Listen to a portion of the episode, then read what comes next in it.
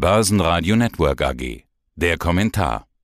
Freedom Finance, das Börsenfrühstück. Die Trends der Märkte mit Andrei Wolfsbein.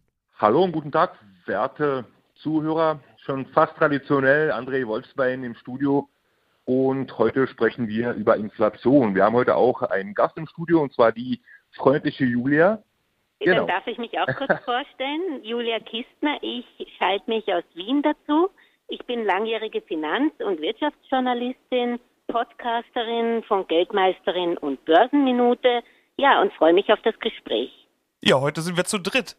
Julia ist mit dabei, die Geldmeisterin. Da wollen wir natürlich auch ein bisschen in die Diskussion gehen. Das ist auch mein Ziel, dass ihr ein bisschen eure Thesen diskutiert. Es gibt ein Thema, über das gerade sowieso alle diskutieren, nämlich Inflation. Anleger haben offenbar Angst oder zumindest Sorge. Angst ist immer so ein starkes Wort.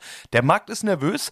Ich möchte heute mit euch klären, ist diese Angst denn berechtigt? Julia, fangen wir doch mit dir als unseren Gast an. Ladies first, sowieso würde ich mal sagen. Hast du Angst ja, vor Inflation? Absolut richtig. Also Angst vor Inflation. Ich finde, generell muss man immer Ruhe bewahren. Wenn man jetzt kein Daytrader ist, sollte man sich nicht von tagesaktuellen Meldungen zu irritieren lassen und bei seiner Strategie festhalten.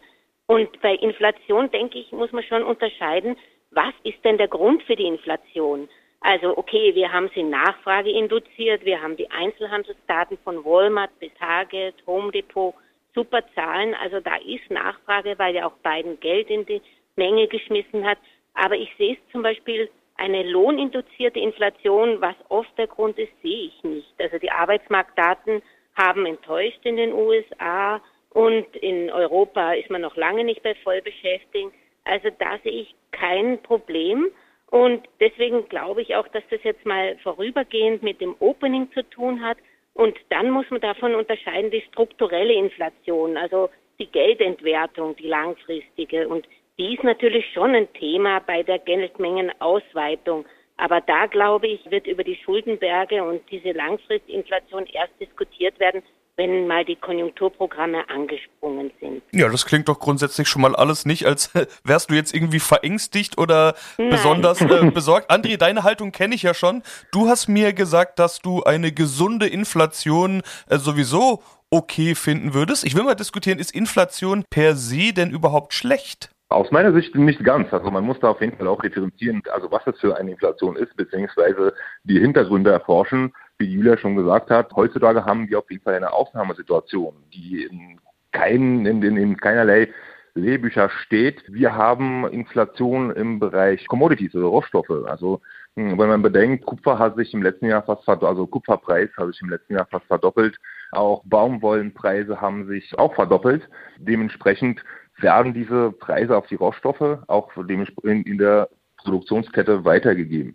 Aus meiner Sicht, um deine Frage nochmal kurz aufzugreifen, aus meiner Sicht ist eine gesunde Inflation zwischen drei und vier Prozent ganz okay.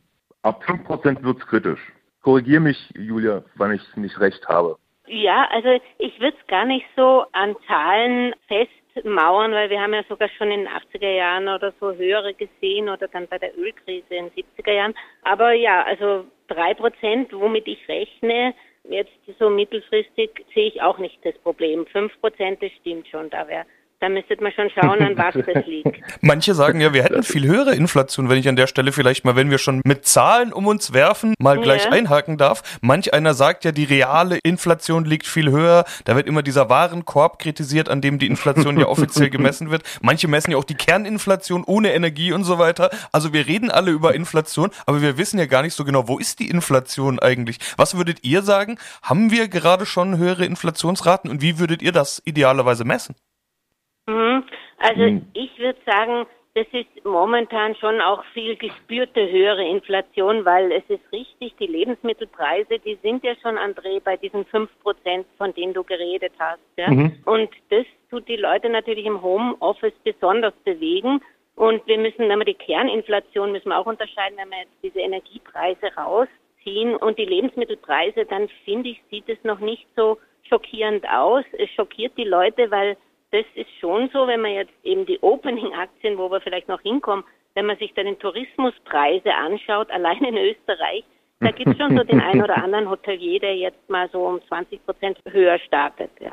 Ja, das ist ganz normale ähm, Entwicklung aus meiner Sicht. Also die, ja. die Nachfrage regelt ja in erster Linie Angebot und auch die Preise und das hat sich auch einiges an Reiselust angestaut. Ja, von mhm. daher wäre das absolut nachvollziehbar, dass die Preise zumindest in der Tourismusbranche angehoben werden.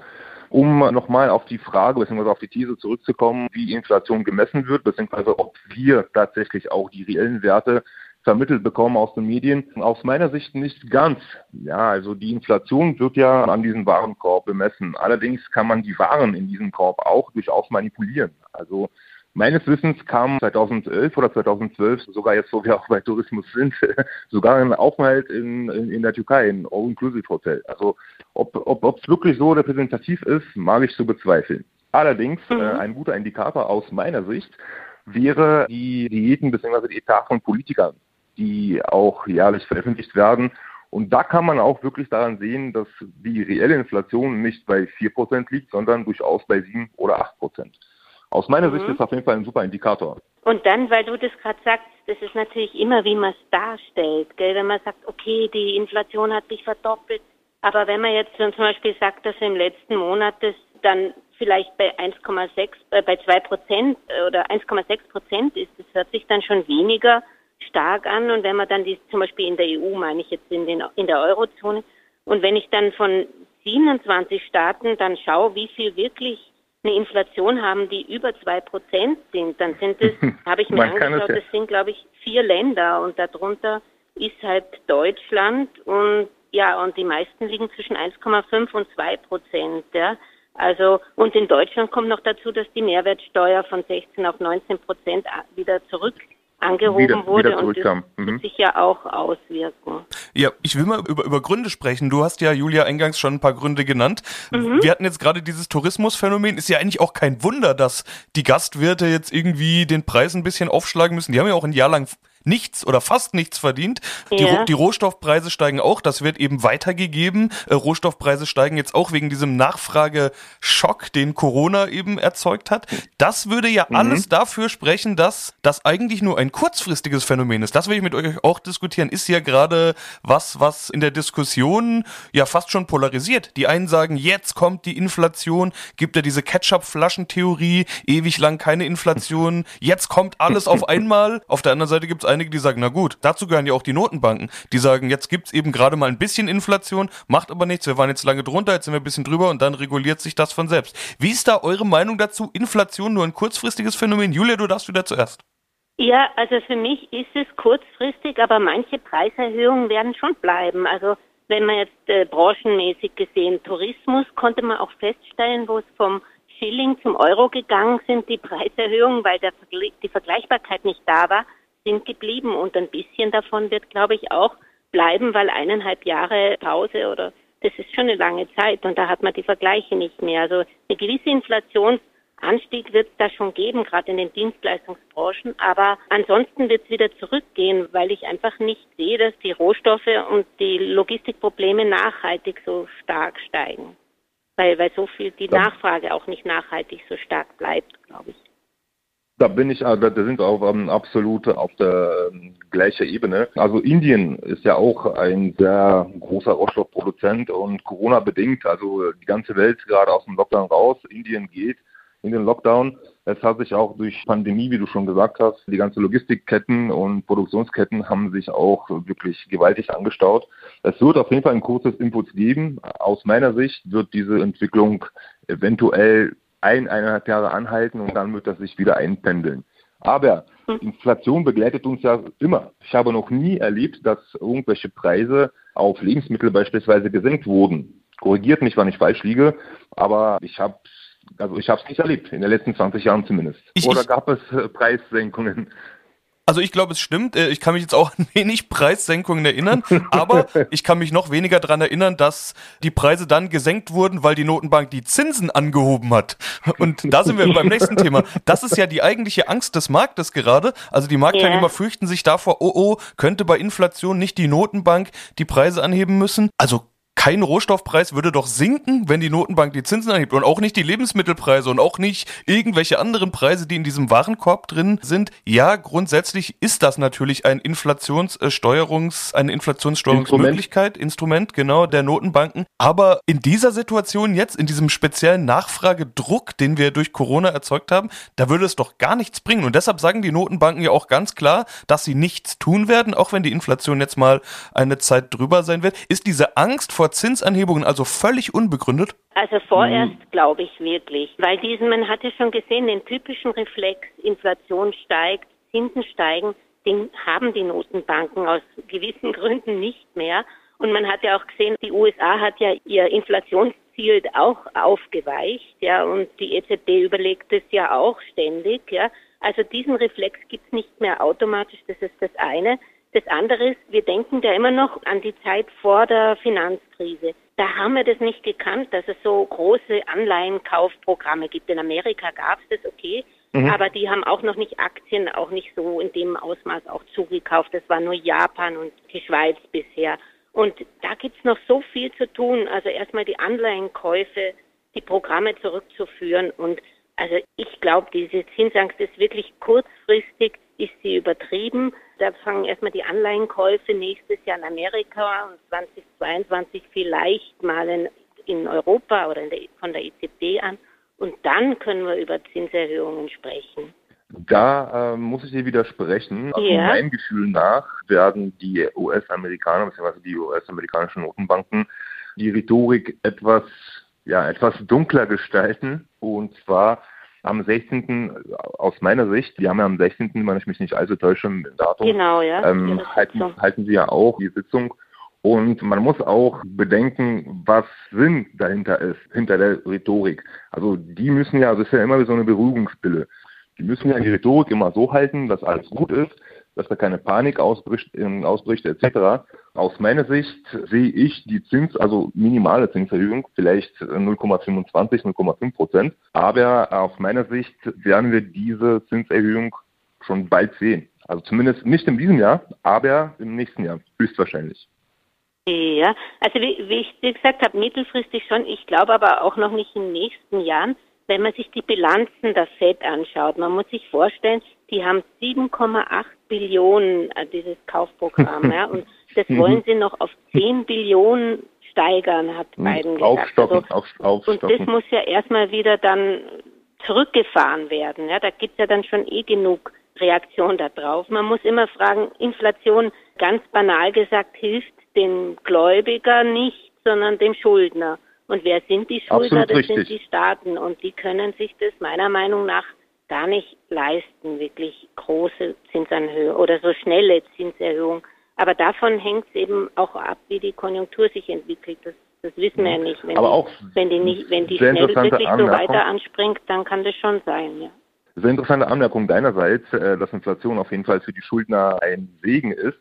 Hm, absolut richtig. Und viele Unternehmen, die jetzt hochverschuldet sind, werden davon profitieren genau. zwangsläufig. Allerdings gibt es mehrere Profiteure dieser Entwicklung. Also es gibt da viele Sektoren, die langfristig davon profitieren werden, also und zwar die Banken, also die großen Banken zumindest, wird auch Retail ähm, aufatmen können, also Hygieneartikel und Tabak, Alkohol etc. und auch nicht zuletzt die Autoindustrie, weil du hast am Anfang unseres Gesprächs erwähnt, dass diese Preise werden ja weitergegeben an Endverbraucher.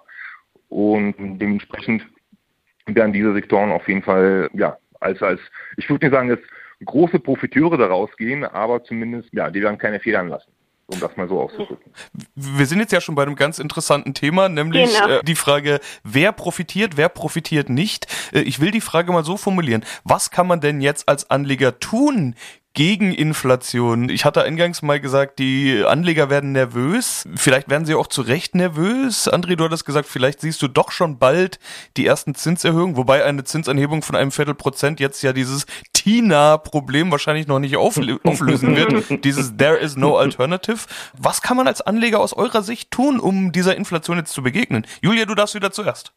Okay, obwohl der André eigentlich meine Antwort schon geliefert hat. Also Aktien sind grundsätzlich Sachwerte und als solche schützen sie ja vor Inflation. Aber es ist nicht so, dass alle Aktien schützen. Ja? Und da denke ich mir, wie wir schon anfangs gesagt haben und was ihr auch schon gesagt habt mit den Lebensmittelpreisen, die sind nie gefallen, ne, sondern immer gestiegen nach solchen Situationen. Und deswegen setze ich sehr stark, also würde ich sehr stark, eben wenn ich vorsichtig bin, auf Konsumartikler wie Procter Gamble, Johnson Johnson und so hm. setzen oder eben auch auf Brauereien oder auf äh, Target, Walmart, eigentlich die weniger sexy Aktien, Nestle, die aber bewiesen haben in der Vergangenheit, dass sie wirklich Inflation in ihren Preisen und Gewinnen unterbringen.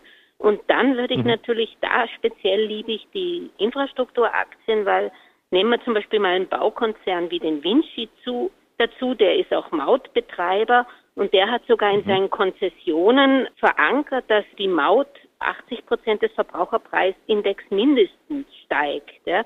Also was soll da noch passieren? Dazu die Bauleistungen, die durch die Konjunkturprogramme angekurbelt werden. Da kann nicht viel schiefgehen, oder? Hm, absolut richtig, da bin ich ganz bei dir. Also wie du schon gesagt hast, also Procter Gamble ist durchaus interessant, Johnson Johnson. Es gibt auch im Kontext von Bauunternehmen, es gibt auch ein sehr interessantes Titel aus den USA, die heißen Danaher und die stellen Baumaschinen her, etc. etc. auch auf jeden Fall ein. Also es lohnt sich auf jeden Fall, da mal einen Blick drauf zu werfen.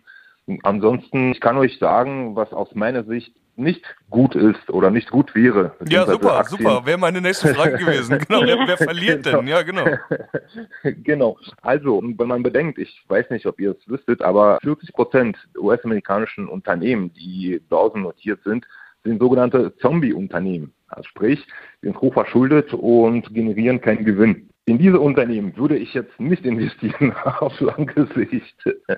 Solche Unternehmen, solche Growth Stocks bzw. Entwicklungsaktien sind da im letzten, im letzten Jahr auch äh, fulminant gestiegen. Man muss auf jeden Fall mit Bedacht selektieren und solche Aktien wie zum Beispiel, wie du schon gesagt hast, äh, Johnson Johnson, Procter Gamble zum Beispiel, Kraft Heinz, eine Yum-Aktie ist auch ganz interessant. Yum ist auch ein Ölkonzern aus den Staaten. Man muss auf jeden Fall nach Value-Aktien schauen.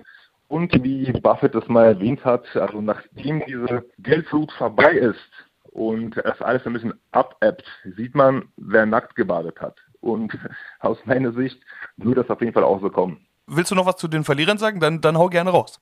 Ja, Verlierer. Also da bin ich ganz der Meinung, kurz zusammengefasst, alle, die hohe Schulden haben, ja, also da würde ich mit Vorsicht genießen, aber nicht nur die. Also ich bin auch vorsichtig zum Beispiel bei DAX-Unternehmen, weil viele haben sehr viel Firmen dazugekauft und die Bilanzpraxis macht es möglich, dass viele diesen Goodwill noch nicht abgeschrieben haben. Ja? Und mhm, da werden mhm. wir Riesenabschreibungen von eigentlich guten Firmen sehen, ja. Und das wird auch auf die Kurse noch drücken. Also da gibt's nur wenig wie Heidelberg Zement oder ich glaube BASF, die wirklich schon diese die Abschreibung vorgenommen haben. Aber da denke ich mir, ich glaube K ähm, plus ähm, bei, S, bei einer ich glaube K plus ja? S, Entschuldigung, dass ich unterbreche, ich glaube K plus S war auf jeden Fall, äh, ist jetzt auch einigermaßen gut aufgestellt, wenn ich mich nicht allzu täusche. Ah, sehr gut, ja. Aber ich meine nur, man muss, äh, letztes Jahr war es leicht einzulegen, dieses Jahr wird es schon schwieriger, wird es mehr Arbeit. Man muss sich wirklich anschauen, äh, gerade bei denen, die so gewachsen sind, was haben die davon eigentlich schon an Goodwill abgeschrieben, ja, oder was haben sie nicht getan? Ich, ich will mal zu einem Fazit kommen. Das wäre nämlich mein Fazit gewesen. Aber ich habe jetzt das Gefühl, es fällt anders aus, als ich anfangs gedacht hätte. Meine Frage wäre nämlich gewesen, gibt es einen Grund, wegen steigender Inflation Aktien zu verkaufen? Und ich habe eigentlich gedacht, wir sind uns alle einig, nein. Aber wenn ich das jetzt so höre, dann muss man da ja auch wieder sagen, kommt drauf an. Also wenn ihr jetzt sagt, yeah. Value oder verschuldete Unternehmen, die ja teilweise in den letzten zwölf Monaten im Zuge dieser Rallye doch auch ordentlich gestiegen sind, äh, dass man bei denen ja. durchaus mal überlegen könnte, ob man die nicht mal rausnimmt zunimmt, wenn die Gefahr durch die Inflation da jetzt zunimmt? Ja, also ich denke mir immer, da vermischt man dann oft die Gefahr Inflation und Gefahr einfach einer Dekopplung von Gewinn und Unternehmensgewinne und den Kursgewinn. Also wenn ich jetzt eine Plug Power habe, ja, dass die 497 Prozent in einem Jahr gestiegen ist und in den letzten fünf Jahren über 1400 Prozent, dass die mal korrigiert, so wie viel Clean Energy Unternehmen, die so stark gestiegen sind, die also sehr viel investieren müssen und deswegen auch eben verschuldet sind und auch weiter viel investieren müssen, das sind ja die Inflationsverlierer. Also die würde ich schon, wenn es ging, mit Gewinnmitnahmen dann aus meinem Portfolio entfernen. Schön, dass du das angesprochen hast. Ich bin ja leidenschaftlicher Aktionär von Plug Power, seinerzeit bei 27, bei 27 eingestiegen. Ähm, allerdings ja. habe ich dort keine Targets, sondern also ich habe dort einen zeitlichen Horizont gesetzt, also bis 2024 bis 2025 würde ich diese halten wollen.